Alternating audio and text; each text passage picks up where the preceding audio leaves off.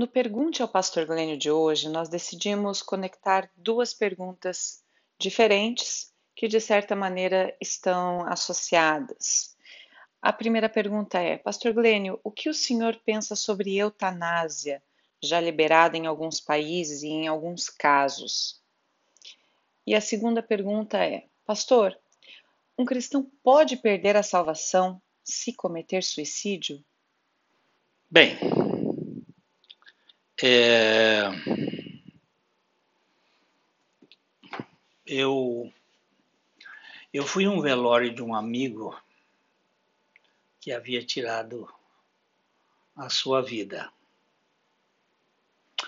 Logo que eu entrei no recinto, uma pessoa me perguntou: tem perdão? E eu perguntei o quê?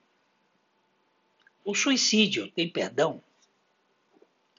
Antes que eu esboçasse uma resposta, a filha desse amigo veio ao meu encontro chorando e indagando: Tio, e a alma de meu pai tem salvação? Em seguida, uma outra amiga me cravou a saída para o suicídio assim, menos de 30 segundos eu estava cercado com essas perguntas, então eu fiquei pensando que o tema realmente é muito denso e as opiniões divergem. Mas como a Bíblia responde tais perguntas? O único pecado que a Bíblia mostra que não tem perdão é a blasfêmia contra o Espírito Santo. E, e de que se trata esse pecado? A meu ver, este pecado foi caracterizado pela atitude dos fariseus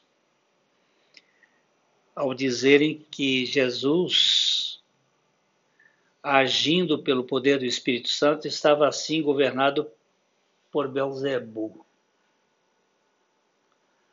o maioral dos demônios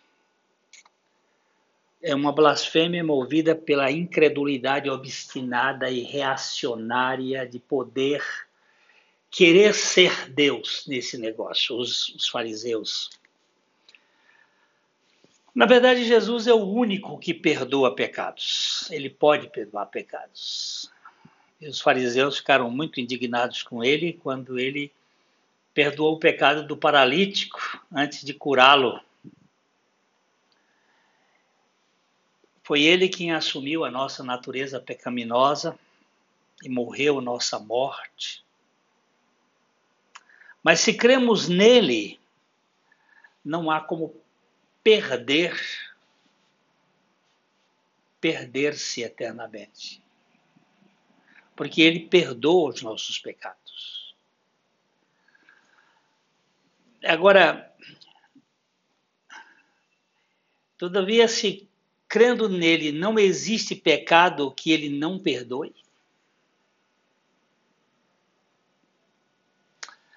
O suicídio é pecado. É pecado. E é pecado grave. E é celeuma na vida do cristão que lança dúvidas sobre a autenticidade de sua confissão de fé. Mas não há razão para pensar que a natureza terrena caída do regenerado enfermo não seja capaz de tal ato translocado.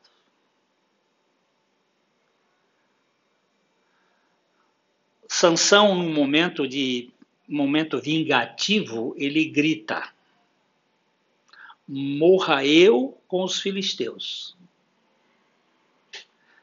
Que tipo de morte foi a sua? Foi ou não um suicídio? Ah, morra eu com os filisteus.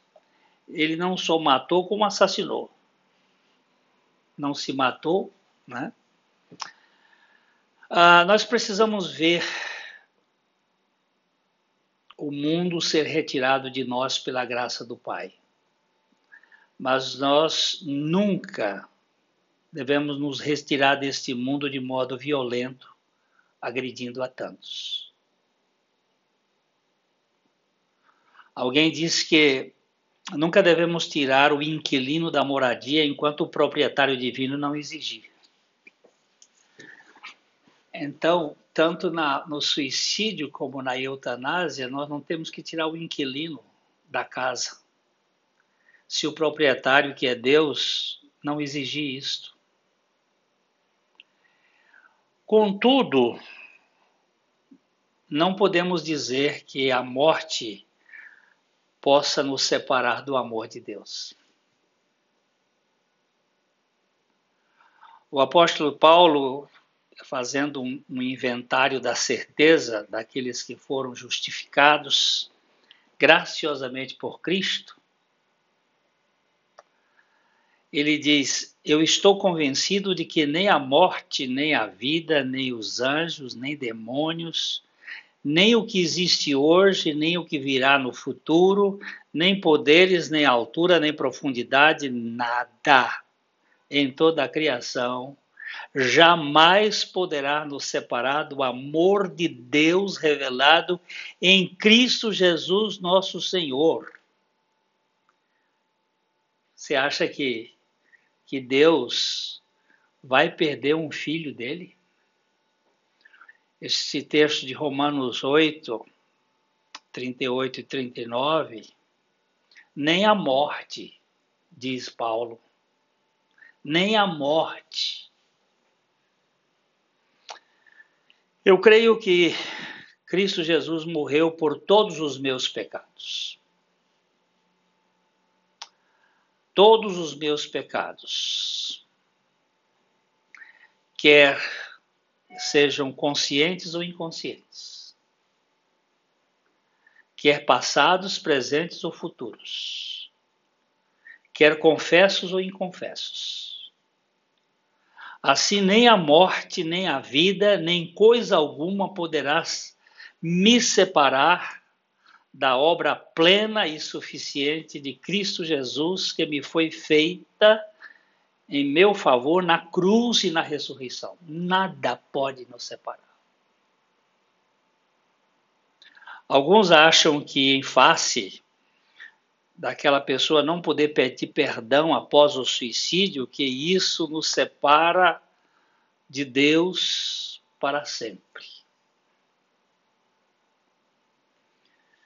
Mas há pecados que não temos tempo de confessá-los. Como no caso de um acidente que, que tira a chance de pedir perdão. Eu cometo um pecado contra um irmão e não tive tempo de fazer, de pedir perdão e sofro um acidente e morro e esse pecado não foi perdoado? Só porque eu não pedi perdão? Então, o perdão de Cristo está dependente do eu poder pedir perdão ou o meu pedir perdão é decorrente do perdão que me foi dado por Ele é, sobrenaturalmente.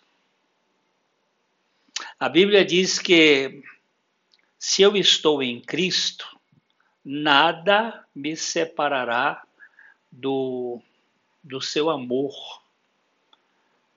Então, nada vai me separar de Deus para sempre. Mas há pecados que não temos tempo de, de pedir perdão. E como é? Como fica isso? Se nada me separará dele, nem mesmo a morte, como é que fica isso aí? A questão é: eu estou nele de fato? Mas se eu estou nele, eu posso ficar doente, eu posso ter um problema mental, eu posso ter uma uma desordem mental. Um dos grandes teólogos que tem me ajudado muito na vida pelo, pelo, pelo meu correr de vida aí foi Augusto Strongs, grande teólogo. Ele se suicidou. E eu pergunto, perguntei isso a Deus, Senhor, e, e este homem? Hum? É, ninguém mais do que Deus é necessário para assegurar o amor dele por nós. Há um escritor que me chamou a atenção foi isso: ninguém, ninguém mais do que Deus é necessário para assegurar o amor dele por nós. Não é o meu comportamento, é a palavra dele. Uh, eu acho que tem muita especulação nesse tema, muita gente quer definir coisas. Eu não tenho o direito de tirar o meu inquilino da casa, nem por eutanásia, nem por suicídio. Mas eu também não tenho o direito de julgar as pessoas diante das suas dores. Eu já atendi suicidas fracassados que tentaram suicídio, mas eles eles não queriam se matar. Eles estavam simplesmente querendo tirar a dor. E eu vou contar só rapidinho aqui uma história que é de uma menina, uma menina que era muito linda essa menina. Foi estudar lá em Londrina e ela vinha do interior de São Paulo, ela nunca tinha recebido um não na vida e um namoradinho deu-lhe um chute e ela que era aquele monumento, frustrada com aquilo, cortou os dois punhos e ela foi levada para o hospital em estado perda de muito sangue e muito é, convulsiva, muito agitada, e ela foi amarrada na, na cama, porque ela se debatia muito. E a família veio de São Paulo e alguém me pediu para ir visitar. Eu fui ao hospital e cheguei na hora lá. Não tinha ninguém no quarto, ela estava amarrada e, e os pais tinham saído para fazer alguma coisa. Eu entrei no quarto e ela me recebeu com muitos elogios. A minha mãe xingando bem fortemente: o que, que você está fazendo aqui? Ah, e aí deu aqueles adjetivos qualificativos mais interessantes do mundo. E eu, ela disse assim: porque eu quero é morrer, eu quero é morrer. Vai embora daqui que eu quero morrer. Eu disse: a coisa que Deus mais quer é que você morra. E ela disse: o que, que você está dizendo? Eu digo exatamente isso. Deus quer que você morra, mas não do jeito que você tentou se matar. Você é tão ordinária que nem para matar você se serve.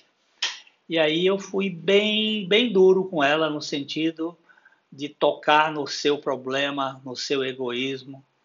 E ela disse: O que, que você está falando? Que eu nunca escutei isso, que Deus quer que eu morra. Eu digo: Pois é, então. Eu abri a gaveta da mesa do hospital ali, onde tinha um, um Novo Testamento dos Gideões, e com meia hora de mostrar textos do lado dela, ela tentou me cuspir uma vez, e aí eu comecei a mostrar os textos para ela e de repente ela disse assim: Mas como ninguém me contou isso antes? Eu disse, porque a maior parte não sabe que a morte de Jesus não foi só a morte por nós, mas foi a nossa morte com Ele.